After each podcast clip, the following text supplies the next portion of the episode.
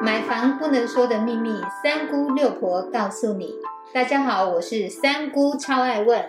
我是六婆蒋光光。买房一百问第九十九问：透天好还是大楼好？六婆帮大家分析一下，到底是透天好还是大楼好？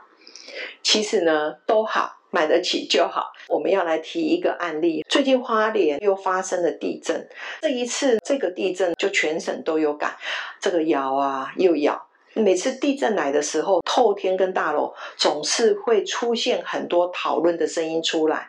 其实以目前呢九二一之后的一个结构系数已经做了更正之后，大楼应该就都。比较不会具有倒塌的这个问题出来。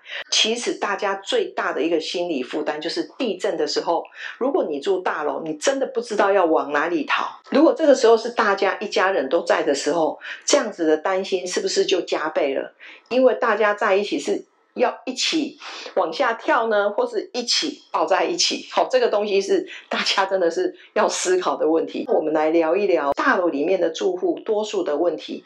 一般来讲，比较难以忍受的是上下楼噪音的一个干扰。如果这个上下楼的部分，如果你是住透天的话，当然就是独立自主。采光面来讲的话，大楼真的是优于透天。透天的部分多数都是。双面采光就是前后采光，大楼也许可能可以做到三面或者是四面采光。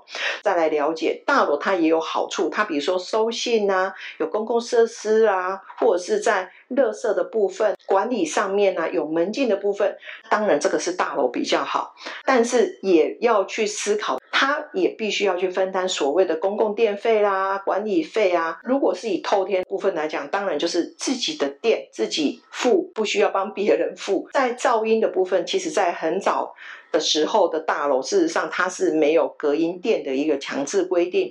一般的挪个椅子啊，或者是。比较用力的走路，事实上都会影响到下面的一个楼层，尤其是首购的大楼，可能又要考虑到是不是有小朋友跑来跑去丢玩具。如果你对整个噪音的忍受程度不高，你真的就要考虑高楼层或是透天的住宅，来了解一下土地的持分。透天在土地的持分一定大于大楼的部分。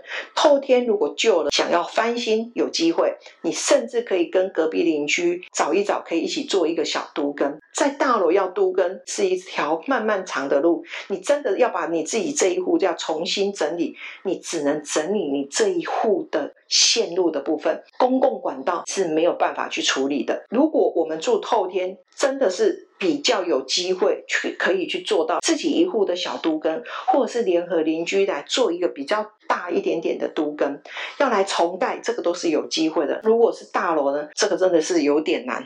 而且是非常难。还有一件事情，六婆再来跟大家分享：你透天住了四五十年以后，你卖的是土地的价值；大楼住了四五十年，你只有被嫌弃的份，是不是这样？人都会老，可不可以努力一下？在年轻的时候，我们来买透天；老的时候再来换成有电梯的新大楼，是不是这样？也是一个很好的建议。谢谢六婆的分析，建议大家可以再多听一次，多了解透天跟大楼产品的差异性。谢谢您的收听。如果你对收听的内容有不了解的地方，欢迎在下面留言，六婆讲光光将会为您解答哦。我们下回见，拜拜，拜拜。